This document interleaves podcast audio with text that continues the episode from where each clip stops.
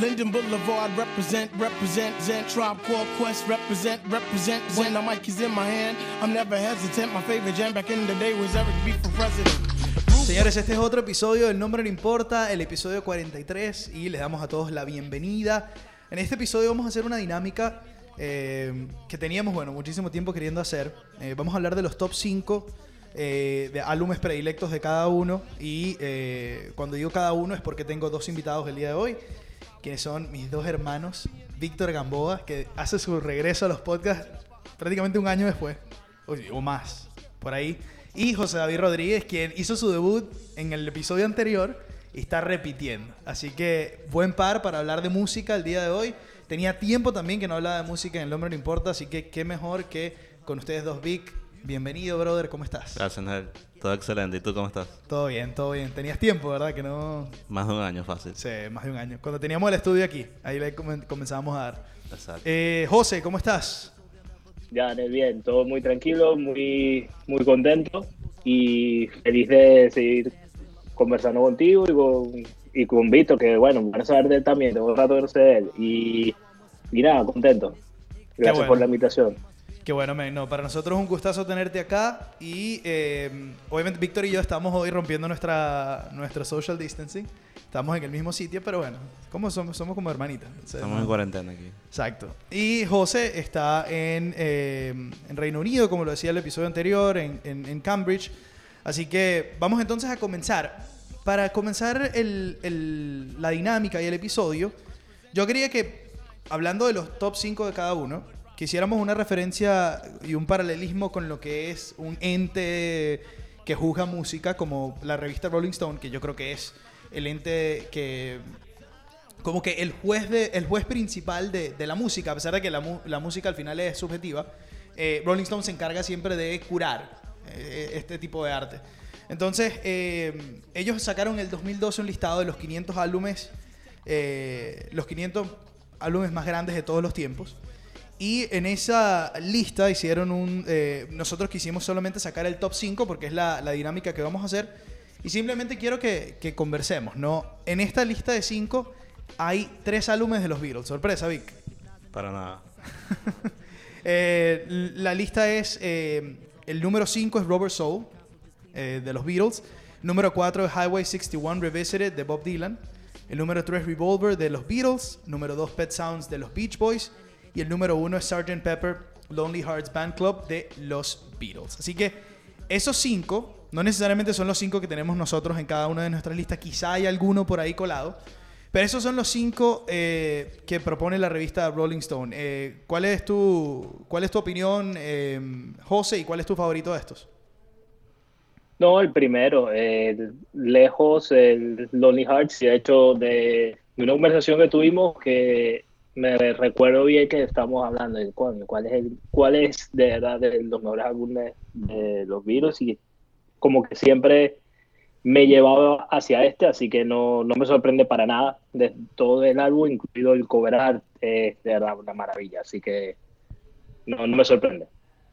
El, eh, obviamente tenemos la, la influencia de los Beatles, los tres álbumes Big, y estos tres tienen como una, tienen como una raíz eh, particular. O sea, comenzando, comenzando en Robert Soul, los Beatles comenzaron a experimentar con un nuevo sonido, ¿no? Comenzaron a añadirle eh, un poco más de spice, eh, utilizando una, una, una- una palabra que dijiste ahorita, eh, un poco más de spice a, a su sonido y además obviamente comenzaron a explorar más cosas. Y a modernizar también mucho su, la parte del estudio. Fueron como avanzando Exacto. con los años y como adaptando todo su trabajo a lo que les- se le estaba permitiendo con el pasar de los años. Y o- otra cosa eh, que cuando lees la, descripción de esta lista, cuando vas a cada uno, cuando lees lo que dice los curadores de, de Rolling Stone, eh, es, increíble cómo se relacionan los álbumes, pasando de que Robert Soul fue el primer álbum que, mm, como que puso, ese mapa, ese nuevo sonido de los Beatles, porque los Beatles estaban cansados de hacer como esa música eh, que era como predecible. Ellos querían como que esas sintieron que fue música mucho para el público y no para, no para ellos. O sea, los Beatles hicieron como una transición en donde ellos eran los Justin Bieber, los pop, los, los que todo el mundo querían, la, la, la, la música más, el- el- obviamente la banda más famosa del mundo, pero además la Comercial. música más comercial y popular, a un sonido más ecléctico, algo como más que los representara a ellos. y Sí, que y- además como que impulsara un poco el, el molde. Sí, o rompiera un poco el molde. Y adaptando la psicodelia como principal eh, diferenciador, vamos a decirlo así, como musicalmente con otras bandas que obviamente al ver el éxito que tuvieron ellos fueron poco a poco adaptando la psicodelia en su música. Exacto. Y crear un- una revolución completa porque nunca, nunca antes se había visto, ni siquiera antes de Sgt. Pepper y Pet Sounds, que básicamente fueron casi el mismo año, si no me equivoco, un año antes o un año después. eh, los dos discos más eh, de la música en los últimos tiempos. digamos. Es correcto. Así que, bueno, creo que un buena broca. Eh, ¿Cuál es de tu favorito de estos? ¿No dijiste? El, el mío Revolver siempre Revolver. es mi disco favorito de los Beatles y tengo mucho... O sea, que lo podemos encontrar en el top 5 que vas a decir. Sin duda va a estar. sí. Perfecto. Eh, a mí, yo creo que. Yo creo que Sgt. Pepper también. eh, aunque estoy entre Sgt. Pepper y Revolver. Entre esos, entre esos eh, cinco.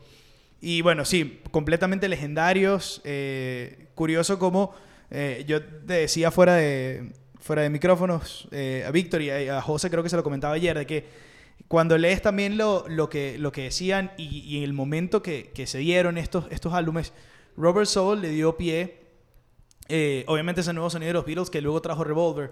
Y eh, para, para Dylan, Dylan fue una influencia directa en los Beatles, en esa manera de escribir tan, tan, tan pura, tan, eh, tan transparente, que prácticamente, y, y muy poética además, porque Dylan obviamente eh, tiene No. esa, esa calidad. Y no solo en ese sentido, también traigo un dato que, no- que me imagino que probablemente ya lo sepan ustedes, pero para el que no lo sepa, Bob Dylan fue el que introdujo a los Beatles a la marihuana. Bueno, o sea, que. Y ya por ahí está, también, obviamente, fue la. la mm, ese, ese- esa influencia también que trajo, trajo el nuevo sonido de, de estas bandas, ¿no? La- probar el LCD y todo esto. Claro, que son factores claves en, en, en todo este aspecto de la psicodelia en la música. Van de la mano, digamos, son como hermanitos. Claro. Bueno, no, que lo que decía era entonces cómo se intercalaban, porque la influencia que tuvo Dylan en, en ese sonido de los Beatles, obviamente, eh, Highway 61 fue una gran influencia para los Beatles para hacer Revolver y Sgt. Pepper. Eh, Revolver fue una gran influencia para los Beach Boys. eh, y sobre todo para Brian Wilson, en verdad, porque e- es lo, lo curioso de ese álbum es que, o lo curioso no, lo sorprendente de ese álbum es que Brian Wilson lo hizo solo. Sí. Prácticamente no necesitó al resto de la banda. Y cuando el resto de la banda lo escuchó, eh, no estaba muy seguro. Y cuando los, pro- los, eh, la disquera lo escuchó, tampoco estaba muy seguro. Eh, pero Pet Sounds terminó siendo la, la inspiración, y José eh, expande en esto si, si quiere, Sí. la inspiración de Sgt. Pepper. Correcto. Y básicamente es como lo que, haciendo eco lo que tú decías antes, de que ellos eh, estaban como, o sea, como que McCartney decía en una entrevista que ellos pretendían ser alguien más en ese álbum, básicamente. Entonces era, ellos lo tomaron como para hacer ese ejercicio y, y nada, quedó esta maravilla que, ajá, que, ahora, que ahora tenemos, ¿no? Sí, no, y, y cómo con esos alter egos que crearon salieron completamente del, del molde, no solamente comercial que todo el mundo está acostumbrado a escuchar en ellos, sino que vinieron con una nueva ola musical y, y en todo sentido, desde el punto de vista social, cultural. Sí. Un movimiento que, que, que revoluciona el mundo. Y que y que es curioso, eh, bueno, no- lo mismo, ¿no? Vuelvo a decir curioso, pero es como que de estos cinco álbumes sale la mayoría de la música que escuchamos ahorita, ¿no? O sea, por ejemplo, Sgt. Pepper y, y Pet Sounds, o sea, son todas influencias, y Dylan, son todas influencias para los artistas que tenemos hoy en día, para el, el- el- el público, eh, son, son influencias y son inspiración para desde Billie Eilish hasta John Mayer, hasta cualquier artista, lo, como lo fueron para Led Zeppelin, por ejemplo. Sí, sí, sin duda todos estos eh, artistas siguen siendo en- a nivel de composición influenciales y, y- y siguen siendo vigentes, digamos, hoy en día. Claro, Exactamente. eterno. Bueno, vamos a pasar entonces a la dinámica que, a la que vinimos, a la que, en la que vamos a disfrutar y lo que vamos a tripear nosotros. Porque eh, la verdad, la verdad es simplemente una conversación de música de, de- de tres panas en donde vamos a hablar de nuestros cinco álbumes favoritos. Y quiero que para que tengamos un poco más de oportunidad de expandir en por qué elegiste este álbum, qué te gusta en particular, quiero que, quiero que vayamos de, o sea, cada uno dice sus cinco, cada uno dice su cuarto y así vamos. Entonces, para comenzar vamos a darle, vamos a darle oportunidad a José para que comience y inaugure esta lista con su, su quinto, tu- en el top 5, el número 5 de tu lista. Bueno, a ver, partamos. Em, mi álbum número 5 favorito, coño, lo, lo dijiste hace rato ahorita, Nelson, es el Continuum de John Mayer. Oh, sólido. Ese álbum, Muy bien. ese álbum es un palo, de verdad, Mi es favorito. muy bueno. Yo le, yo le atributo que básicamente creo que es el mejor álbum de John Mayer, bueno, el que más me gusta, por lo menos. Eh, es la primera vez que creo que este es el primer álbum que le incorpora blues, le incorpora soul a su música y que lo produce con Steve Jordan, que es parte del John Mayer trío, ¿no? Eh, el, el álbum tiene influencias ajá, desde Jimi Hendrix, o sea, entre otros artistas. Eh, es un álbum que para mí representa mi adolescencia, básicamente. Lo sacan en el 2006, te, te relaja, te, te- presta para compartir con amigos, tiene canciones, todas las canciones de verdad buenísimas, desde Slow Dance in the Burning Room, Stop This Train, todas son muy, muy buenas. Y de verdad que el álbum es increíble, de mis favoritos of all time, seguro. Sin, duda yo, yo opino lo mismo que tú, José. Siento que Continuum es el álbum emblema de, de- de John Mayer y que, y que sin duda trajo un tema como Gravity que Sí. Probablemente Claro. lo, lo llevó al estrellato y a, y a- y a ser lo que es hoy en día, ¿no? O sea, yo creo que Your Body's a Wonderland fue el que lo llevó al estrellato y Gravity fue el como que... el- Comercialmente, siento Claro, yo. com- com- comercialmente, pero Gravity fue como el... O sea, mira lo que puedo hacer musicalmente también. Correcto, como demostrando que no solamente puedo cantar bonito y decir cosas bonitas y salir con las famosas, sino que también sé hacer música y toco la guitarra. Exactamente. Correcto. Y este álbum se ganó un- el Grammy de, de mejor pop álbum del 2006, me parece. Entonces, de verdad, muy bueno, recomendado ahorita. Me gusta. Para que Me Bueno, gusta, me buen- gusta este que lo comienzo. Buen quinto, buen También, quinto. también me gusta y, y siento que Continuum también es, es mi favorito de... Hay una versión en vivo de Slow Dancing in a Burning Room que me destruye, que está en Spotify. Sí, Eh, eh, que en vivo, y me parece que nosotros escuchamos esa canción en vivo también, ¿no? Sí. Nosotros tuvimos la oportunidad de ver John Mayer juntos. Bueno, tú tuviste la oportunidad de verlo también, En Toronto aquí. eh, exacto, solo. Y que me imagino fue mucho mejor que lo que vimos nosotros con Chappelle en, en Montreal. Sí, sin duda fue, bueno, yo creo que el show del verano para mí, Sí. probablemente. Me lo disfruté full y, Pero bueno. y fue, siento yo que es súper, súper emotivo porque toca canciones desde sus inicios hasta canciones que sacó 5 o 4 días antes del concierto. Claro. Entonces fue bastante cool, la verdad. José, ¿tú has visto a, a John Mayer en vivo? Sí, sí, lo vi en. ¿Dónde fue que lo vi? En Broward, en, en Florida. Fue una vez y fui con. Fui con un buen amigo para allá y fuimos al concierto y, y coño, buenísimo. Pero estaba recién, recién salido. Claro. Inicio sólido, entonces. Comenzamos bien esta, esta dinámica con, con Continuum. Yo al final, yo estoy anotando todo y al final voy a dar los top 5 completos. Eh, Vic, te toca a ti debutar. ¿Cuál es tu, tu número 5? Bueno, Nel y José, les vengo aquí con un cambio drástico de, de género y de todo.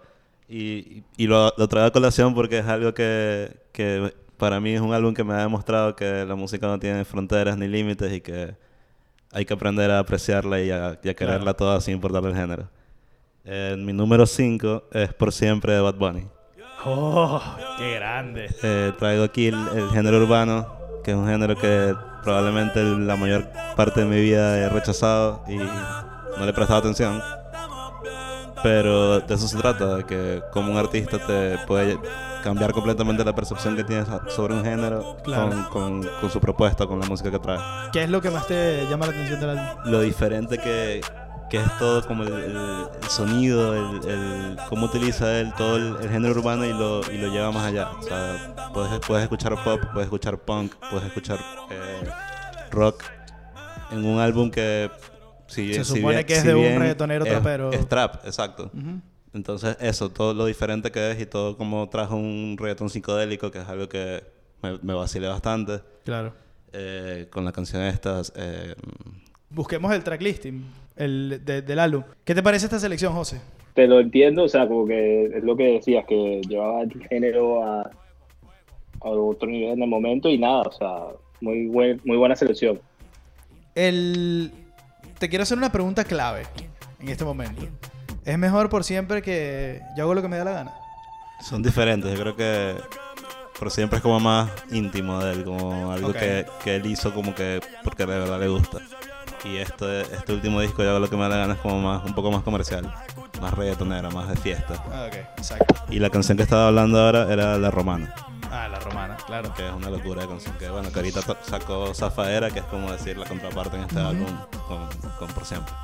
El, Claro. es, una, es, una, es una muy buena selección, la verdad. Yo creo, y además, el, eh, yo comparto lo que tú dices eh, de que cuando uno descubre el, el, el, el Bad Bunny artista, es como te encuentras una, te Una lleva grata sorpresa, sí, Sí. porque es un. De verdad que no, no, o sea, no le da miedo nada. No le da miedo experimentar con sonidos, no le, no le, da, no le da miedo experimentar con, con, eh, con producción, con eh, elementos nuevos a su, a su música. Y sin duda está también eh, elevando un poco la vara en lo que es el- el- el- la movida urbana latina que, eh, bueno, a- a- a- así como la, la americana ha, suf- ha, mm, ha llevado también evolución y haya traído como gente, por ejemplo, Kanye fue como una de, esas de esas primeras personas que cambió un poco el juego del hip hop. Era mucho de calle, de, de sexo, de drogas, de cosas. Y Kanye le comenzó a in- involucrar diferentes sonidos, diferentes temas también. Entonces, eh, no sé, No, un poco y- más y- artístico también. Y lo vemos también que Y pa- pr- prácticamente dominan lo que es también el, el mercado americano, porque Sí. podemos ver en el Super Bowl como prácticamente los que se presentaron todos eran latinos. Ujú. Entonces es algo interesante que ver. No, interesante como hace esa, o sea, como que si uno se va a lo que era el urbano del 2008, 2009, es como las canciones eran un poco más, o sea, como que se considera el, el tema del, o sea, el Me Too yo creo que tiene un poco de influencia acá y que sin duda como que te ha, le ha permitido como que jugar con esas letras y como que eh, posicionar género urbano de una manera diferente, pues. Entonces yo creo que buen, buen quinto, buen, buen quinto ahí. Hacer eso. Sólido comienzo. Bueno, el quinto eh, en mi lista es, eh, es un álbum que se llama Blonde de Frank Ocean. Eh, quise elegirlo de quinto en mi lista porque para mí representa, y creo que es una de las cosas que tiene particularidad mi top 5, y te lo estaba comentando a ti, Vic, antes, que siento que los álbumes que me han marcado es porque he sentido que hay una transición en mi vida y en ese momento como que me absorbe esa música y los temas que trata el, el álbum, ¿no? Y, y también que yo soy muy de álbum conceptual, o sea, me gusta mucho el álbum conceptual, el que, o sea, como que una historia contada en 17 canciones, 14 canciones, 10 canciones, no importa. Entonces, este álbum de Frank Ocean es, fue su segundo álbum, ha sido su segundo álbum co- completo como tal. Después de Channel Orange, que fue un súper éxito. eh, Channel Orange fue un éxito comercial y un éxito también de culto. Y luego con Blonde fue una propuesta un poco más eh, minimalista, con temas, eh, con, con sonidos un poco más sencillos. eh, es como, tiene mucha psicodelia, es como, es medio RB, pero también tiene como indie, electrónica. Es un, es un álbum muy variado y los temas, o sea, habla de soledad, habla de sexualidad, porque Frank Ocean es, es gay y en el primer álbum había mucha ambigüedad en los temas que tocaba y en el segundo álbum se abrió un poco más. Eh, y entonces es la, obviamente la, lucha con la soledad, con, el, con el ser famoso también, que no es algo que él, aprecia mucho. Eh, y bueno, mis canciones favoritas de este álbum, que era algo que, bueno, que les quería preguntar también, pero se me, se me, se me pasó, pero aquí yo lo tengo anotado, de que vemos como que nuestras canciones favoritas para que la gente los busque. Eh, mis canciones favoritas de este álbum hay una que se llama Solo, que es una obra de arte, eh, una, una gran canción, Self Control también de este álbum. Son del, si les quiero introducir a, a Frank Ocean en este álbum específicamente, estas son las canciones. Eh, Siegfried también es buenísima, Nights y Nikes. eh, tiene 17 canciones este álbum, pero, pero sí, eh, me, gusta mucho el, el- tema, a dónde fue y, y bueno, no, no, no por nada también es uno de los álbumes también más influyentes de la última, de la última década. Pasa que yo he escuchado Frank Ocean y a mí me gusta mucho también, o sea, pero lo he escuchado regado, o sea, he escuchado de los distintos álbumes, no he escuchado pautadamente de, o sea, no he escuchado, he escuchado las canciones regadas de los varios álbumes, pero no le he dedicado el tiempo a escuchar eh, a todas así blond pautadamente, o sea, no he escuchado la canción solo por lo menos, pero sí he Claro. escuchado Nikes eh, y estaba buena, entonces le, le voy a dar un un ojo a la re- le voy a dar una escuchada a tu, a tu recomendación ahí. Claro. No, yo, yo recuerdo de Frank Ocean, recuerdo Pyramids. Ah, bueno. Y sí, tremenda canción. Creo que ese no es ese álbum, ¿verdad? No, es de Channel Orange. Exacto. Pero era como que el- el- lo, lo- lo increíble de este álbum, cuando salió también, se tardó prácticamente cuatro años en hacerlo. Eh, lo grabó en, en Electric Ladyland y en Abbey Road. eh, en, en el medio de prácticamente tres años intentando entre Writer's Block y, y todo, intentando grabar. Eh, produce, produce y, y escribe toda su música también, Frank Ocean. Y el éxito que tuvo Channel Orange fue tal que generaba una, una expectativa gigante en todo el mundo de, bueno, ¿cuándo va a sacar música Frank Ocean otra vez? Porque Claro. fue impre- impresionante. Entonces, y que, por ejemplo, John Mayer dijo en una entrevista que, que cualquier artista en el mundo quisiera sacar, quisi- está haciendo música para sacar un pedazo de lo que es Pyramids. O sea, Pyramids son como ocho canciones en una. Sí. Entonces, Una locura, eh, habla de lo, obviamente, de lo- la, la capacidad que tiene Frank Ocean. Y bueno, este álbum, además, como técnicamente me gusta mucho, las canciones, los temas que habla, eh, es muy transparente Frank Ocean. La verdad que eh, la manera de escribir es, es muy... Y fue influenciado completamente por, por los Beatles y por los Beach Boys también en este álbum. Entonces, No, sí, yo voy a hacer las mismas que José y voy a escucharlo también. A ver qué. Eh, eso, eso está bueno, que, que entremos en unos que, que no conozcamos. Yo también... Sí, lo- porque pa- va a pasar eso, que va a haber alguno que otro que, ajá, que quizás nunca hemos escuchado y bueno, O que no le has prestado la esa- atención. esa tarea. No le has prestado la atención. Por ejemplo, yo por siempre no le he prestado así como la atención de, de voy a sentarme aquí a escucharlo. Entonces, bueno, Correcto. ya dimos cada uno nuestros cinco. eh, entonces vamos ahora a pasar al número cuatro. Vic, comienza tú con el cuatro esta vez. Bueno, mi número 4 ya habíamos hablado más o menos un poquito de, de- de este álbum, Sgt. Pepper de los Beatles.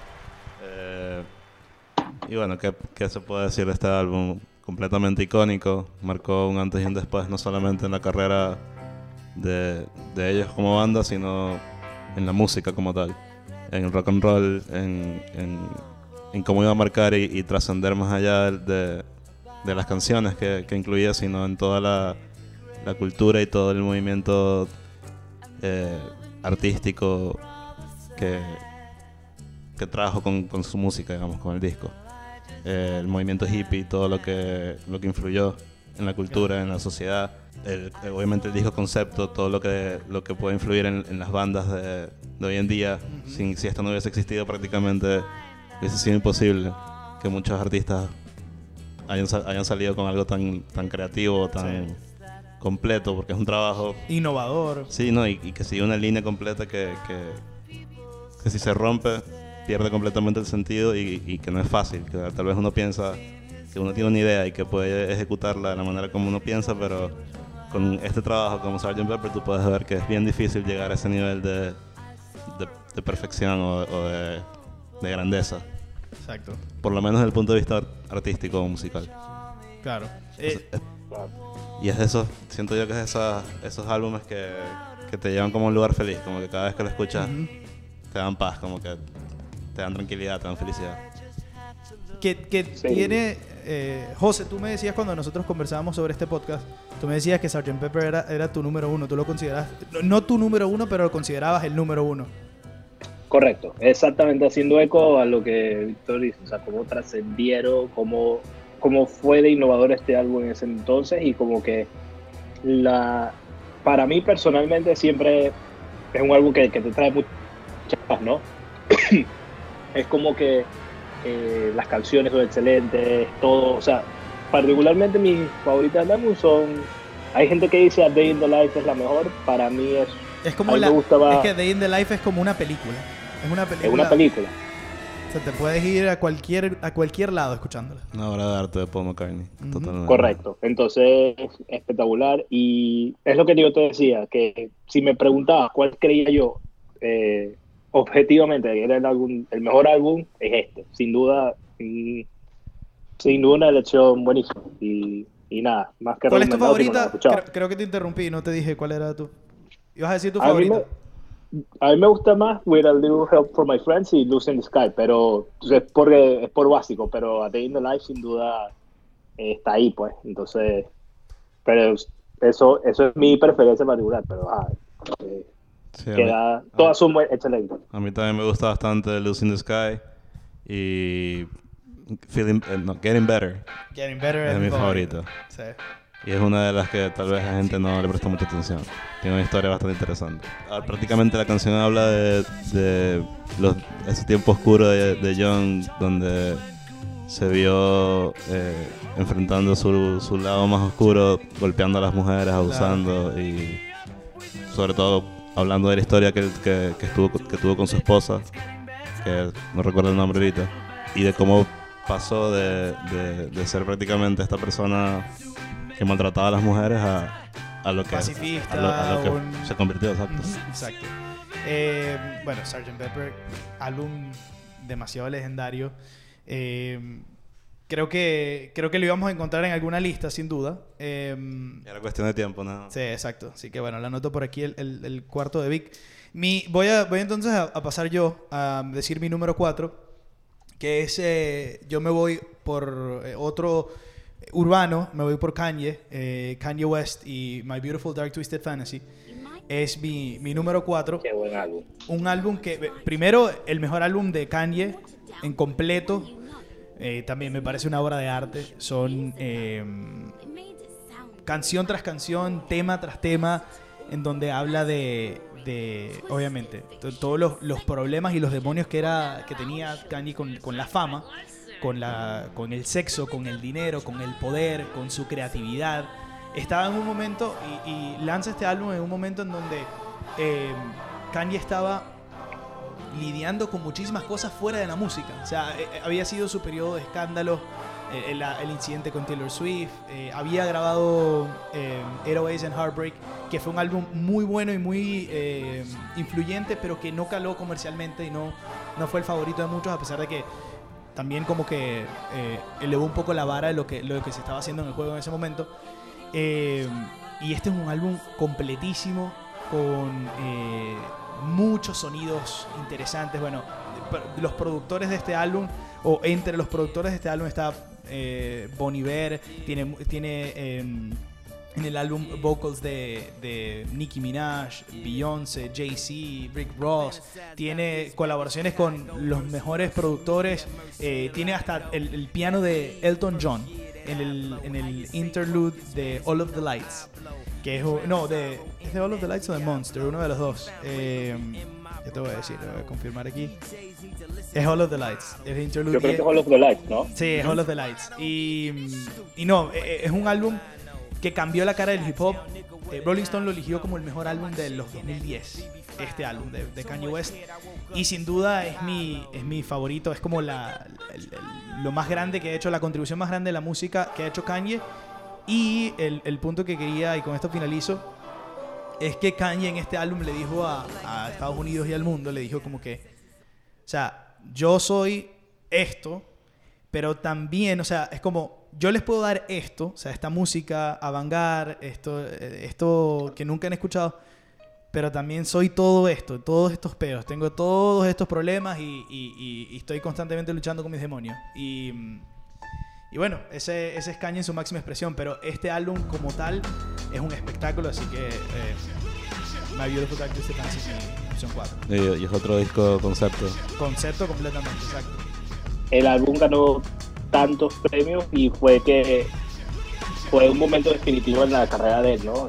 O sea, yo creo que hubo como un turn ahí eh, con el álbum y de verdad a mí me gustó mucho también. Yo lo disfruté bastante, me gusta mucho eh, Power, Dark Fantasy, son canciones buenas, buenas, buenas. Entonces, eh, yo no, sí, o sea, particularmente Kanye West, yo lo sí, yo le sigo poco, pero este es mi álbum también favorito de él, lejos. El, Sí, luego, yo igual. sí, el- el- este, este álbum es muy, muy completo. Mis favoritos de este álbum son Dark, Dark Fantasy, Runaway. Runaway es una obra de arte también. Es una canción eh, que te, bueno, te hace, te lleva por muchos caminos y te puede hacer sentir muchas cosas diferentes. Así que, eh, bueno, contento con mi opción 4. José, tu turno. Oye, yo eh, para esta me fui un poco más underground, pero bueno, ni, ni tanto, vamos a ver. Eh, a mí me gustó mucho un álbum, eh, es de folk, me gusta mucho la música folk. Eh, se llama, es de Mumford Sons y se llama Say No More. Eh, Mumford Sons es un grupo de Londres que que hizo, o sea, sacó el álbum por ahí en el 2009, pero vino a pegar Estados Unidos fuertemente por ahí en el 2011. Eh, me gusta cómo ellos incorporan elementos de banjo, mandolina, o sea, instrumentos que de verdad uno solo las encuentra eh, como hay esas canciones de country pegadas, pero aquí ellos lo incorporan folk. folk. Ujú. Eh, el álbum quedó número 2 en Billboard. eh, son canciones muy enérgicas que te levantan. eh, y es mucho afín al delivery que ellos hacen, ¿no? Y yo creo que eso es parte de su, de su proposición de valor, que, que los tipos se entregan de una manera a las canciones que, que queda claramente reflejado. Y este álbum tiene, eh, me trae muy buenos recuerdos porque fue, yo me compro por primera vez un tocadisco, así como por, por joda, y un amigo me da mi primer vinilo que fue este, disco, que fue este, eh, de Mumford Sons, que a pesar de ser un grupo nuevo, bueno, había, había vinilos, ¿no? Claro. Y de verdad que, y de verdad que el álbum es muy, muy bueno, altamente recomendado y creo que es el mejor de ellos, lejos. Una eh, opción interesante, sin duda. Sí, sin duda. Me un- gusta, me gusta una- mucho un- Mumford Sons a mí. Una banda que ha sonado en los últimos tiempos, sí. Y creo que traen un- un- una propuesta completamente diferente en comparación a otras bandas británicas que, que sin duda han marcado la pauta, pero siguen trayendo más de lo mismo, vamos a decirlo de esa manera. Sí, el, el género yo sé que es un poco nicho, que es así, el folk y todo, pero como que yo creo que las letras acompañadas de la, del- de la melodía que es bien particular, con el banjo, la mandolina y todo, como que te trae, eh, te trae una energía diferente y me recuerda mucho también al estilo de Arcade Fire o de ese, de Sí. ese estilo, de como que, que es como todo un grupo junto en unísono que te levanta. Y yo creo que para, si estás haciendo algo necesitas energía, sí, este, este álbum está muy bueno.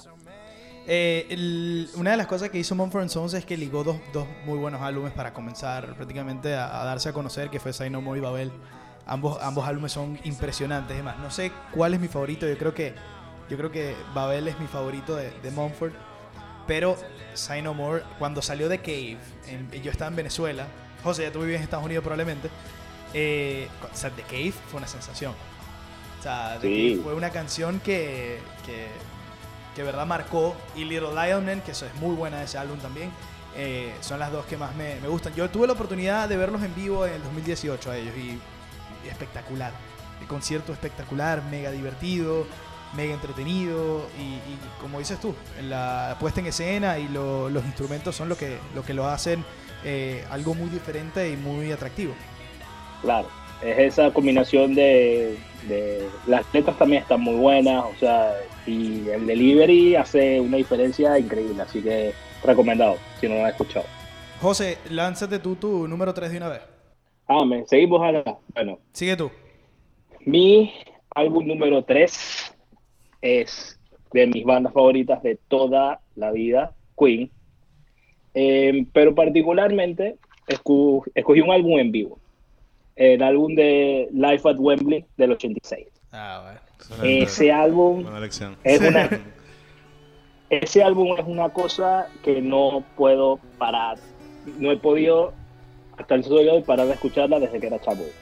Eh, eh, aquí este álbum es básicamente reflejo de que Freddie Mercury es de los mejores o sea no lo tengo ni que decir que de los mejores lead singers de toda la historia El y mejor, de que el mejor el cantante de mejor- la historia del eso, rock. es otro debate es otro debate y otra conversación Otro- otro podcast. diferente. pero sí es otro podcast básicamente pero tú ves ese ese concierto en vivo particularmente y tú pones Love of My Life en Live at Wembley Oh, adiós Qué canción. 70 mil qué canción bueno. 70 mil personas cantando unísono se te paran los pelos sea imposible eh, no sentirse así y como ese concierto fue un año después del famoso del Live Aid que hicieron ahí mismo en Wembley Sí. y siempre Queen va a tener esa afinidad, esa relación con, Wembley tan dura, que fue ese concierto inspirador que hicieron en Live Aid, que lo tomaron después para la película de Bohemian Rhapsody, ¿no? Ujú. Eh, eh, es un concierto que tiene todo, baladas, energía, eh, Freddy completamente entregado, y ese concierto para mí es, es eterno. Entonces, ese es mi álbum 3. Buena. Muy bien. Sólido. Comenzó con todo José. Eh, Live at Wembley es un con- uno de los conciertos más emblemáticos de la historia del rock. O sea, lejos. Sin duda. es Lejos. El, Arrow, eso es, es algo que, o sea, hasta en los juegos de los Raptors lo ponen. O sea, y es algo que se le ocurrió a Mercury en el momento, o sea, no ni, ni pendiente. O sea, es una... Bueno, y, y este, este, este concierto tiene a David Bowie cantando Under Pressure con Freddie Mercury. Sí, además. Eh, que bueno, una canción emblemática. ¿Cuál es tu favorita de este 28 canciones este, de- en este concierto? Imagínate, No, lo- imagínate estar en este concierto, o sea, haber estado en este concierto. No, no, locura. no, nada, una locura, o sea, nada, nada que decir. Para mí siempre lo más va a ser así especial, pero claramente tienes a Bohemian Rhapsody por ahí, o sea, tienes... No, no, no tengo dónde escoger, es muy difícil. De verdad es muy difícil. Yo creo que mi Under favorita es Pressure. Under Pressure. De este, o sea, del, del concierto y Love of My Life. uf. Ya, de- ¿Has dedicado Love of My Life, José? ¿Tú que, eres, ¿Cómo? tú, tú que eres romanticón has dedicado Love of My Life. Es una canción muy dedicada. No, no. Es es súper dedicable. Not yet, not no se tira yet. cualquiera. Not yet. Eso no se tira cualquiera. Muy bien. Cuidado. Eso no se tira cualquiera. Ajá. Muy bien, bueno, No. eh, espectacular eh, esta eh, número 3. Creo que. O sea, es que aquí no hay discusión de ninguna selección, porque es, lo que al final lo que te marca a ti. Claro. Correcto. La idea es obviamente hablar de música y que la gente que a lo mejor no ha tenido oportunidad de escuchar, o sea, de repente se pegue. Eh, voy yo entonces con mi 3. Dale. Mi número 3 es eh, en los Beatles, es Abbey Road. Es mi tercer álbum en mi top 3 de álbumes favoritos. Y les voy a explicar por qué. Hay temas en Abbey Road que me gustan mucho. Y, y hay canciones en especial. Este, este tema, o sea, y leyendo un poco la historia, creo que puedo como llegar a entender la posición en donde estaban los Beatles. Este fue el último álbum que grabaron juntos prácticamente, porque el- en la, la sesión de, de cuando grabaron The End, eh, que hicieron los tres un poco de guitarra, o sea, hicieron como tres riffs de guitarra cada uno, o Sí. sea, Harrison, McCartney y, y Lennon. Eh, y comienza la canción con, un, con, Un un- solo de con el Ringo. solo de Ringo. Eh, esa canción, en ese momento fue el, último momento en que los cuatro grabaron en el mismo lugar. Porque recordamos que luego sale Let It Be, que fueron de las sesiones esas de Get Back, pero que no. O sea, no fue el. eh, no, no fue un álbum que ellos se sentaron a, grabar juntos. O sea, luego lo terminaron cuando. Porque John, después de Abbey Road, se dejó el grupo. Y el, el, álbum de It Be lo terminan eh, Paul y George en, en el estudio. Entonces, eh, pero para mí Abbey Road es como entre Robert Soul Revolver y, y Sgt. Pepper, que son los más icónicos. A mí Abbey Road me, me llega a un punto en donde es una como me tranquiliza, es como un balance, tiene como un balance que quizá no encuentro en otro. Hay canciones mega románticas como Something de, George Harrison, eso. que además este álbum mostró a George Harrison con, o sea, en, en su máximo potencial. O sea, eh, Something y, y Here Comes the Sun son dos himnos, o Here Comes the Sun es un himno de los Beatles, y eh, mostró a Harrison en, en su máxima expresión, ¿no? Cantando que- la canción. Y que después lo mantiene en el tiempo con una excelente carrera como solista. Exacto. Eh, hay, tiene canciones que, por ejemplo, I Want You, She's So Heavy es una de mis canciones favoritas de los Beatles. O sea, es, es increíble lo... Es increíble lo, lo que... te- porque te genera Te trasladas, una locura te. Claro. genera como lujuria, te genera así como, como pasión, pero también te- es como el, el, el pum, pum, pum, pum. Es como. Tiene otros sentimientos, o sea, no es como. Tiene como una maldad. eh, Sí, como una oscuridad. Una picardía escondida. Entonces, eh, sí, Abbey Road es, mi. Y bueno, The End es. es, eh, particular del podcast porque es el cierre de todos los episodios del podcast. De- Sí. de, no sé, desde el episodio 20 Clásico. comencé a poner The End por el- la frase que la tengo hasta en mi teléfono. Esa es una frase que a mí me encanta que and in the end the love you take it's equal to the love you make. O sea, es impresionante esa frase y prácticamente eh, cerró el álbum con eso. Así que bueno, es mi tercera opción. Yo sé que tú estás contento No. con esto. Sin duda. No, este, o sea, no, no, no nos tienes que vender el, el, Cero. el, el Abbey Road, ¿no? No es, no es algo que necesita mucha promoción, ¿no? Eh, de mis canciones favoritas, coño, Oh Darling, espectacular canción. Qué buena canción. O sea, este álbum a mí me gusta bastante también y claramente eh, El arte clásico. todos son Lennon McCartney, todo espectacular. El arte también, la fotografía clásica, icónica. Esa, esa es lo, una de las cosas más icónicas que tiene, que grabaron y además renombraron el estudio Abbey Road. O sea, Sí. no se llamaba Abbey Road cuando, lo, cuando los Beatles grabaron. Entonces, el- el- obviamente el crossing, eh, el, el- el cro- el- el- sí, la señal de, de crossing es, es lo más emblemático del álbum y es- ha sido un icono de la cultura pop por, por años, ¿no? Sí. Eh, así que bueno, ese es mi 3. Vic. Bueno, mi número 3, vengo con Led Zeppelin. Eh, me costó muchísimo elegir un, disco Led Zeppelin, que es de mis bandas favoritas. Después de los Beatles diría yo que, van ellos. Pero finalmente me decidí por Houses of the Holy, que es uno de esos álbumes que te demuestra canción tras canción qué grande puede ser una banda y cómo pueden dominar eh, un instrumento y hacer lo que quieran, prácticamente. Eh, hay de todo, hay hasta reggae. O sea, Led Zeppelin haciendo reggae. Yo cuando lo escuché la primera vez yo no lo podía creer. Yo decía, no o sea, se cambió el artista, ¿qué pasó? Porque de, de, un, de un rock a un blues, a un soul, tiran reggae. Entonces es algo que realmente te vuelve loco. Es, uno de esos álbumes también que tú ves el arte y dices, ok, Emblemático también. algo está pasando aquí que no estoy Claro. entendiendo. Que te pone a- a leer y a investigar y lo que te das cuenta es que básicamente es una obra de arte, en todo sentido.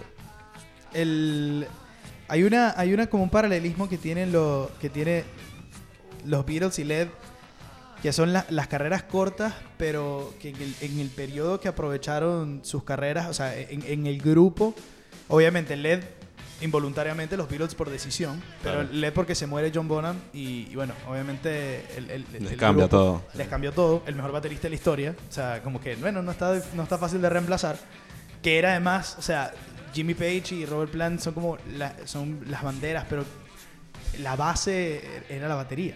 O sea, de, de, del ¿no? grupo. o y, y- y siempre se ha sabido que lo, lo que diferencia a Led Zeppelin de muchas bandas de rock es tanto la batería de Bonham como la guitarra de Jimmy. exacto. Entonces es algo que si le quitas un- uno de esos factores, pierdes bastante.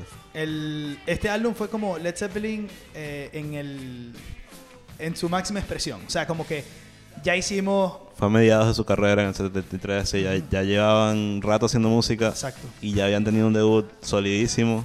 Exacto. Yo creo que mi, mi favorito de, de Led Zeppelin es el primero. Led Zeppelin, eh, que, o sea, el- el mismo título. Sí. eh, es, es mi favorito por, por el comienzo, ¿no? O sea, hay varias canciones ahí que, bueno, obviamente Good Times, Bad Times, que fue la primera canción, la número uno de- del álbum, pero también está Days and Confused, son canciones emblemáticas de LED y, y me No, gusta y, mucho. y en Houses of the Holy está eh, The Rain Song, que es clásica, Over the Hills and Far Away, que es una belleza, si no la han escuchado, se las recomiendo. Y el, re- el reggae que les estaba diciendo es Dire Maker. Claro. Yo estoy de acuerdo, Far Away también me gusta bastante, así que no, altamente, altamente recomendado, a mí también me gusta, pero yo estoy de acuerdo con él, a mí particularmente me gusta más el, el, el que estaba, el que tiene el título Led Zeppelin, tal cual.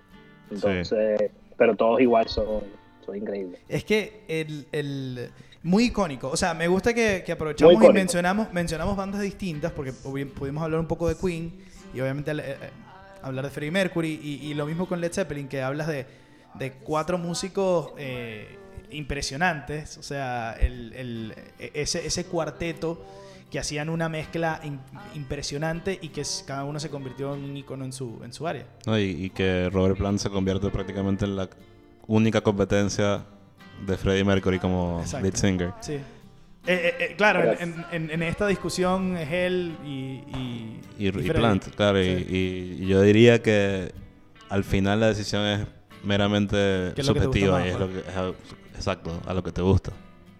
Habrá, habrá quien diga quién, que, que es Freddy o habrá quien diga que, que es Plant. Claro.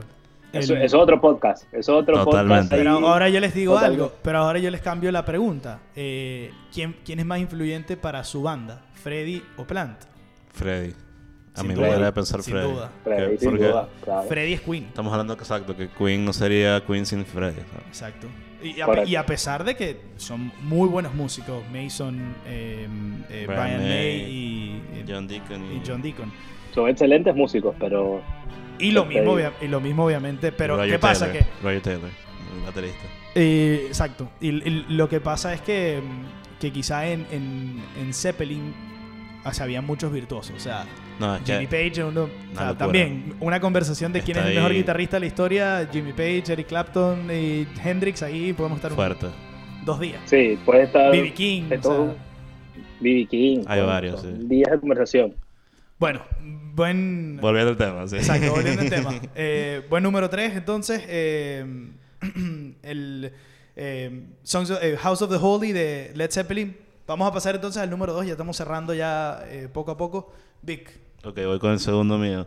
Voy con. De Led Zeppelin voy a Pink Floyd. Para quedarme, quedarme en la nota. Muy. Eh, bueno, también otro, otro, otra banda que me costó mucho. Porque están en el top 3 de mis bandas favoritas.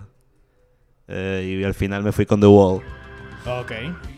Porque bueno, al final, al final yo estuve pensando, Dark Side of the Moon para mí fue más emblemático para ellos como banda y fue más eh, revolucionario, cambió mucho más lo que es la música hoy en día, a mi manera de pensar. Pero The Wall me siento más identificado con, con, su, con su contenido como tal.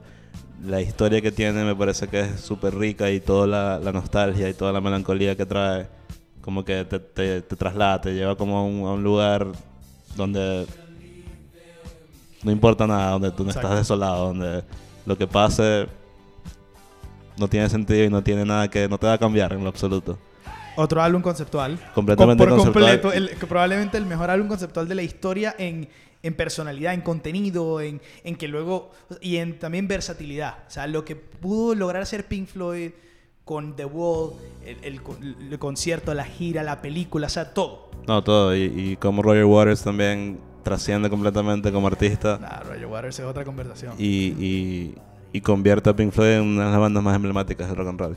Eh, sin duda también hay algo de, de como una conexión sentimental con este álbum porque lo escuché mucho tiempo en momentos donde estaba como en momentos de crecimiento, como Claro. muy... Transición, Sí, sí, y, y me lleva a, a- a esos momentos y lugares. O sea, por ejemplo, Excelente. momentos en Costa Rica, cuando estaba estudiando en la universidad, todo este tipo de cosas, momentos que uno vive, eh, experiencias que, que pasan y que, y que te, te- te hacen crecer, te hacen aprender.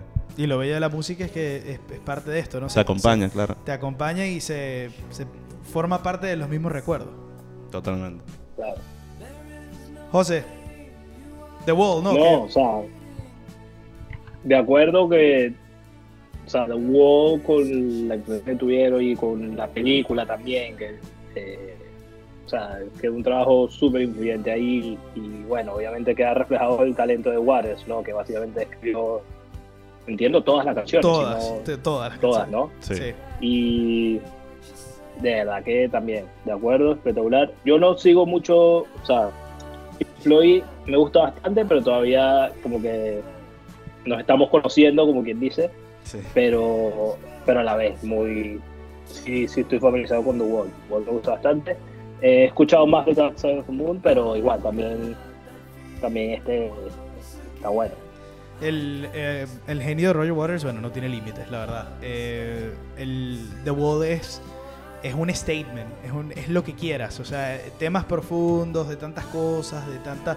También de, de tanta como oscuridad, pero también de, de luz, de, Sí, de esperanza, de, Ujú. de- de resolución, de que todo va a estar bien a pesar de que todo es una mierda.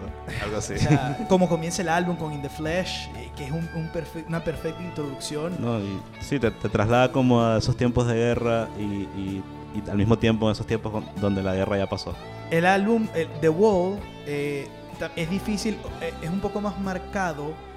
eh, sin embargo, también es de escucharlo completo, pero voy al punto. Es un poco más marcado canción por canción. O sea, que puedes escoger algunas canciones distintivas. Por ejemplo, Comfort- eh, Comfortably Numb es una canción que puedes, como que esa canción de The Sí, Wall. como pick it up. así, como- Y, por ejemplo, Dark Side of the Moon es, es como un- una línea continua. Sin embargo, quizás Money es la más...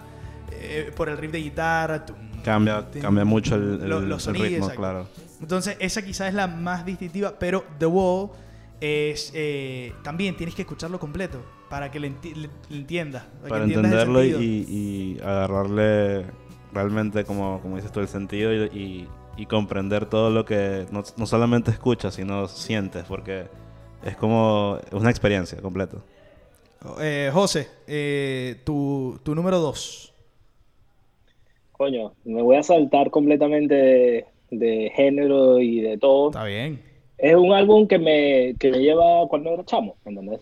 claro. Es, es como de los primeros álbumes de jazz que escuché Ujú. y es el primer disco de Bublé. Eh, el disco se llama así, Bublé, tal cual, y lo produce David Foster, que es uno de los mejores loquito. productores de, sí, un cualquiera, mejores productores de jazz de, de, historia incluso. Eh, todas las canciones de ese álbum, ninguna particularmente es de, ninguna es de él, o sea, todas son de distintos artistas, dígase Van Morrison, George Michael, el mismo Freddie Mercury. Eh, básicamente yo creo que lo que ellos buscaban, o sea, lo que David Foster y intentaron hacer era como que atraer más gente joven al mundo del jazz que sabían que como que eso, esa asociación se estaba yendo. Entonces sacaron este disco con la, con la función de buscar que, que más gente escuchara jazz. Y yo creo que siempre fue su intención hacer tributo a los, a los grandes, de jazz, dígase Sinatra, eh, Dean Martin y todo. Y, o sea, fue como que, o sea, con este disco como que me gustó bastante, aprendí bastante de jazz y como que me, me motivó a entender y a estudiar un poco más de jazz al punto de que lo estudié y todo. Y, y me quedo siempre con una frase que, que tiene él, que es que el jazz es el regalo más grande que Estados Unidos le hizo a las artes, que, que de verdad que me parece brutal. Así que, y para más, si quieres dedicar unas canciones ahí, chapo, dedica esa, va- dedica esa vaina, porque, o sea, te garantizo, te va a ir muy bien. Bueno, buena recomendación, me gusta que, que, que está en tu top, algo que nunca me había escuchado, así que Claro. eso es bueno. Es bueno, sin duda. Es, eh, Gracias. No, y, y Michael Bublé es un, es, un, es un crack. Es un crack y esa fue como que la su propia introducción también al mundo, ¿no? Y al, al- como que a la, a la fama y le, le fue muy bien y le ha ido muy bien, ha tenido una gran carrera. Eh, es, un, es un álbum que, que sin duda tiene, tiene muchísimas, o sea, tiene muchísimos elementos eh, interesantes, o sea, combinados con la, la actualidad que le podía dar Bublé a, obviamente, la historia que, te- que tenían los contenidos de las canciones, ¿no? Y los covers que hacía. Eh, Y, y para, o sea, es básicamente todas las, y malo que ahora me Bublé lo aso- se asocie mucho con las canciones de Navidad y con todo el Sí. pop, sí. pero en sus inicios el tipo, o sea, era jazz, jazz puro así, más, más orientado el pop sí, pero jazz al final. Su versión de Feeling Good, su versión de Feeling Good es una de mis favoritas. claro, o sea, Yo creo que, que me Ese- gusta más el- Feeling Good por Michael Bublé.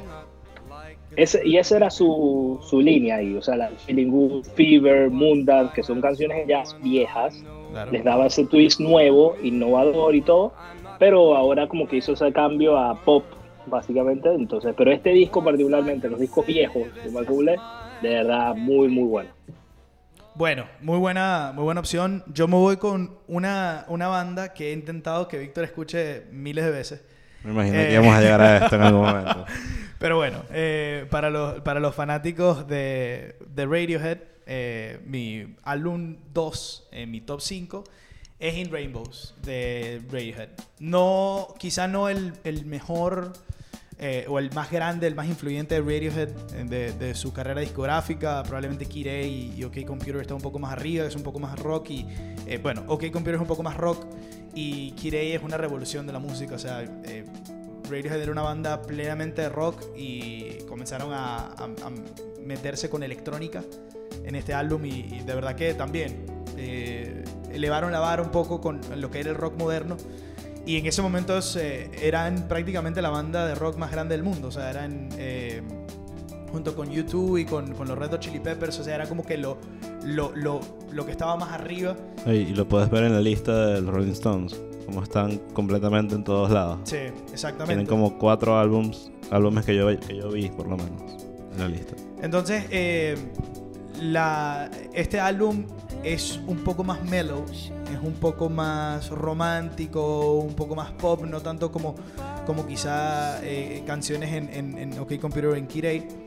Pero lo pongo de dos es por el, el- el valor sentimental que tiene. este álbum yo lo comencé, eh, yo lo escuché en el, en el 2014 antes de irme de Venezuela.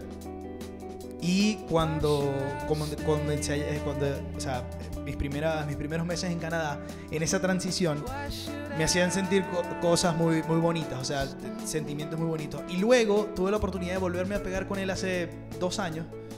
Y estaba pasando por momentos completamente diferentes y, y me, me daba una, una paz, una, una, una calma y, y una energía que, que, bueno, me dan pocas cosas. Entonces, este álbum tiene, o sea, tengo muchos sentimientos con, hacia él, o sea, hay muchas canciones como Nude, por ejemplo, que es una canción que a mí me fascina, que me, que literalmente disfruto hacer cualquier cosa escuchando esa canción, desde cualquier actividad. Eh, me parece que es una excelente canción también de, de esa de, de Noche Sensual. También tiene, tiene canciones de rock eh, como Weird Fishes o, o como Jigsaw Falling into Place que tienen un poco más de elementos y son un poco más cargadas. Eh, así que bueno, recomiendo esas Weird Fishes, Nude, eh, Jigsaw Falling into Place como mis favoritas de este álbum. Y In Rainbows the Radio es mi número 2. Muy buena recomendación. Uno siempre asocia eh, Radiohead con Creep, ¿no? Entonces como que siempre queda como que unas canciones tan icónicas de ellos te queda marcado como que que a veces a las personas les puede quedar esa canción en mente, pero no ven que está todo este repertorio de, de música buenísima detrás y que Bueno, que de hecho, puedes escuchar, ¿no? Eh, Creep, Creep no la cantan ya. O sea, es como Se Tom York, se asquearon de Tom la York canción. se cansó de esa canción. O sea, él decía, Sí. fue la canción que los hizo más famosos, pero era como que ya. O sea, nosotros queremos hacer puras cosas diferentes. Y bueno, tú ves, Correcto. escuchas Creep y escuchas de repente, no sé, Idiotech. Eh, que, o sea, dice, ¿qué es esto? Es otra banda. Sí, completamente. Entonces hay gente que le gusta el Radiohead desde del principio y cuando cambiaron eh, le, le soltaron la mano. Sí, sí, te lo he defraudado. Sí, y, y- y pasa, ¿no? Pero por ejemplo, eh, a mí me parece muy similar a lo que ha hecho Arctic Monkeys. Eh, Arctic Monkeys comenzó y ha ido una transición al revés. O sea, ha sido como que de mucho rock han pasado a un poco más suave y ahora prácticamente es en Blues, Y jazz. con blues es como es una, una mezcla. Pero entonces, o sea, lo que te digo es, están elevando o sea, el nivel. O sea, están- Ar- Arctic Monkeys de las bandas que van en las menciones, menciones especiales, que no, que no entran en el top, pero que, que sin duda están dominando y siguen dominando. Así que, eh, bueno, la banda ecléctica In Rainbows es, es mi favorito. El, el- el arte muy, muy eh, colorido, también ganó Grammys, o sea, muy, muy exitoso. Así que este es mi 2. Tengo que darle la oportunidad a no solo al álbum, sino a la banda como tal. Debería, bro, debería. Eh, número 1, Víctor. Bueno, mi número uno, eh, sin más preámbulo, Sí, voy con eh, mi álbum favorito de mi banda favorita, no puede ser otro. los Beatles. Obviamente. Eh, Claro. Bueno, pero déjame decirlo por lo menos. maldito. Ay, Sí. primer mardito del podcast. Perdón, perdón. Eh, sí, The Beatles con Revolver, que absolutamente todas las canciones del álbum me gustan. Eh, todas tienen una historia que tal vez en ese momento fue tan, tan emblemático como sigue siendo hoy en día. Eh, canciones como Taxman, como eh, Here, There and Everywhere, que son obras de arte de la, de la composición donde McCartney finalmente pudo como explotar y realmente demostrar todo el, el- el buen gusto y todo lo, la, la cuestión de la avant-garde y todo el, el- el pop art y todo lo que estaba sucediendo en el momento. su personalidad. Sí, y, y- Claro. y sacarlo, sacarlo todo, porque si, si bien es un álbum que, que tiene canciones de los tres, de Harrison, de, de John Lennon y de, De Paul. y de McCartney, es dom- dominado básicamente por McCartney este álbum. Y yo siento que por eso es, esa es la razón principal por la cual es mi álbum favorito de los Beatles, porque trae como demasiadas canciones melódicas que, que no solamente son bonitas de escuchar, sino que si las lees, como el contenido de las letras son demasiado profundas y no sé, traen como, un- como una buena vibra, como un buen feeling. Muy, muy, muy grande Revolver, la verdad. Eh, de tercero en la lista de Rolling Stone. Eh, después de después de Abbey Road, mi, mi álbum favorito de los Beatles. Eh, Eleanor Rigby, eh, una de las primeras canciones que escuché de los Beatles ever. El comienzo con Taxman, la energía que te da, es, es como... La mejor te- canción de George Harrison para mí. Y entras en otro mundo cuando escuchas Taxman. O sea, es como Dr. Robert. Muy, o sea, de verdad. Bueno, en este álbum está la icónica Yellow Submarine, que también Sí. ha sido, es uno de los himnos de los Beatles. Eh, Good Day Sunshine, el Good Day Sunshine es una canción que a mí me, me Sí. gusta mucho de Paul. Got to Get You Into. My Life. Muchas referencias a las drogas en este álbum, pero bueno, sea, parte, era, era su época. parte de, de todo esto, sí, de todo este movimiento, toda esta influencia cultural. Muy sólido, Vic. Gracias. Muy sólida elección. O sea, muy de acuerdo con las elecciones de, de Taxman, el, los Rigby y los Submarine, obviamente están icónicas, ¿no? Eh, muy, muy de acuerdo con tu con el pick. Gracias. Eh, José, tu número uno. Bueno, eh, sin más preámbulos, eh, este álbum voy a seguir en la onda de jazz, pero porque es algo muy mío. Este, este álbum para mí es, yo argumento que es de los mejores de la historia, me parece. Es de, si no es de los mejores cantantes de la historia, Frank Sinatra, Ok. de, de Blue Eyes. El, el álbum se llama, el álbum se llama In the Wee Small Hours. In the es- wee small hours of the El álbum se dice, el álbum se dice que es de, de los mejores que, que, com- que- que hizo. Eh, el álbum básicamente, ah, los temas son un poco particulares, habla de soledad, de amor, de depresión.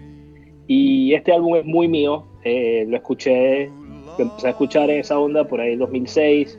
eh, es de los favoritos de mi papá, que por eso también eso que, que me genera muy buenos recuerdos. Y, y este álbum lo graban cuando él está terminando su primer matrimonio. Y básicamente el cantar de él lo refleja. O sea, refleja tristeza, refleja eh, lo mal que le está pasando en ese momento, al punto de que eh, durante la duración de este álbum se está incluso divorciando de su segunda esposa, que le, pusieron las canciones de Eva por su segunda esposa. Y no, el álbum es espectacular y me recuerda como que ese periodo azul de, de Picasso, como quien dice. Eh, y el álbum también eh, es así bien azul, pero es una obra de arte, honestamente. Lo puedo escuchar así siempre. Qué Muy recomendado.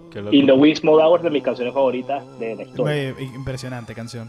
Qué locura que, que esto fue hace casi 60 años, Sí. este álbum, en el Sí. 55. Sí, o sea, para que dan reflejo la, la relevancia que, que- y la influencia que puede llegar a tener, ¿no? Porque, Impresionante. sí. o sea, impresionante. Muy espectacular, me gustó mucho ese álbum, recomendado si no lo has escuchado. Buen pick, buen pick. Me gusta. El. em, bueno, Sinatra, qué decir de, de uno de los artistas también más, influyente, más- influyente. más influyentes de la historia. Qué voz. eh, voz, eh, su popularidad, su carisma. Eh, Sinatra tiene un Oscar. O sea, eh, Sinatra era actor eh, eh, impecable. O sea, es un, una figura y es una, este álbum es, es genial. Eh, eh, es interesante también de que. O sea, son, son muy distintas las selecciones también, ¿no? Entonces, eh, de repente consigues como una selección de José que dice, coño, o sea, no es un álbum que escucho todo el tiempo, pero lo puedo, le puedo dar una oportunidad. Y este de Sinatra sin duda vale la pena. Totalmente. No, y es interesante ver también cómo, cómo cambian del top del top 5 al, al, al top 1, digamos. Claro. Todas las opciones que tiramos. Eh, Muy variado, muy variado. Sólido, José. Sólido. ¿Cuáles recomiendas acá entonces? Bueno, obviamente In the Wee Some Hours of the Morning, que es el- la, la entrada a este álbum.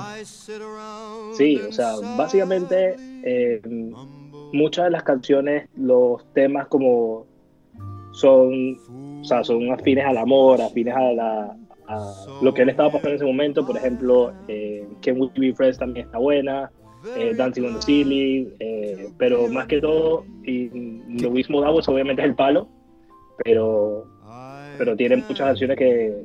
Que creo que Can We Be Friends, es- Can We Be Friends es la, el cover de la Fitzgerald, ¿no?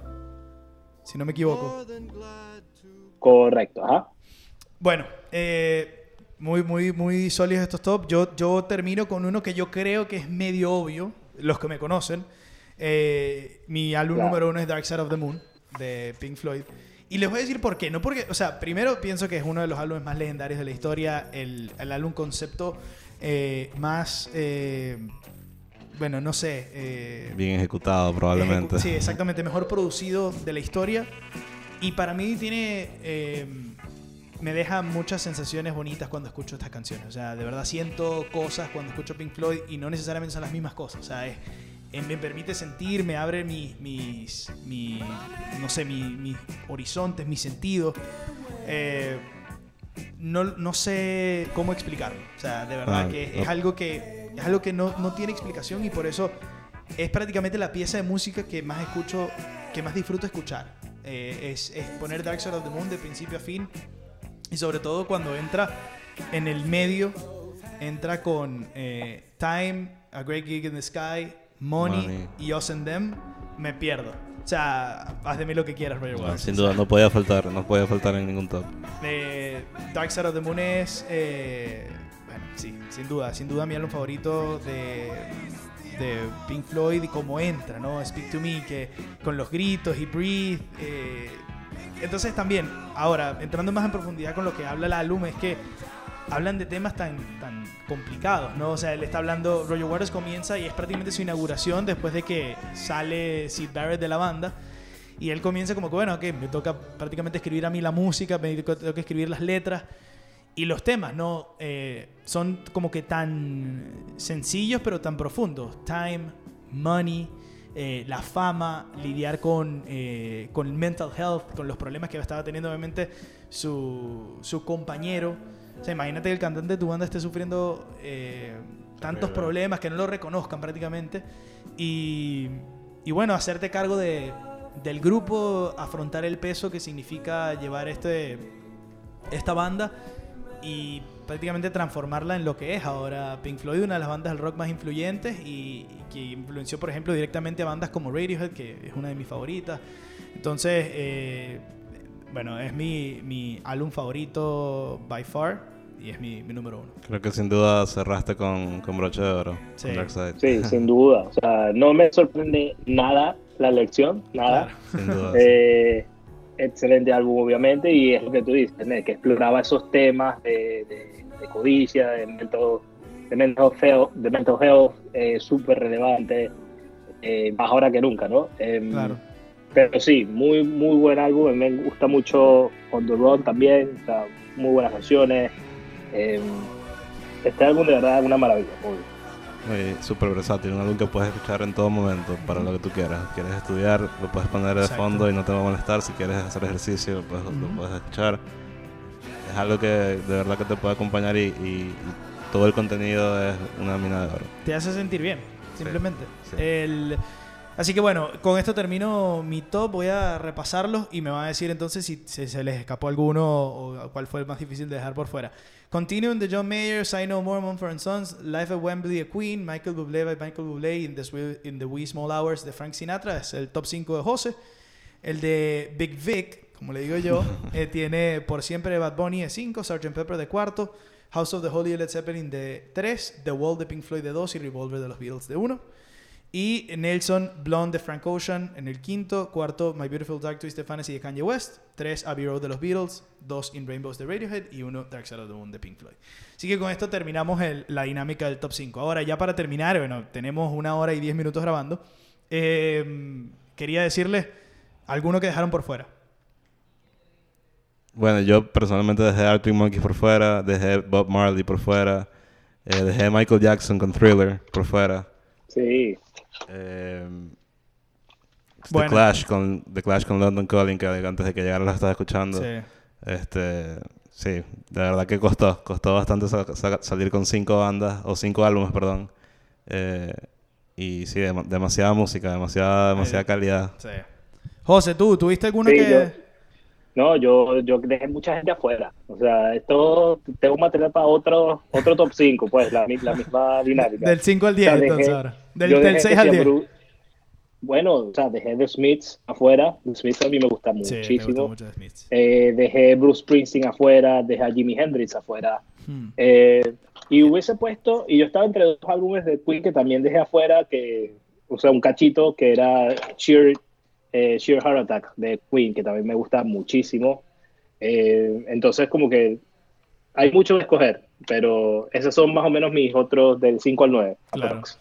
A mí me costó dejar por fuera Led Zeppelin, mejor dejar por fuera a. um, eh, bueno, ya lo decía, a AM The Arctic Monkeys, que es uno. O sea, y sobre todo es reciente de que le agarré el gusto y, y me acompañó. En 10 años ya. Me acompañó. Bueno, exacto. Eh, pero no, yo reciente que yo lo, lo escuché. Ah.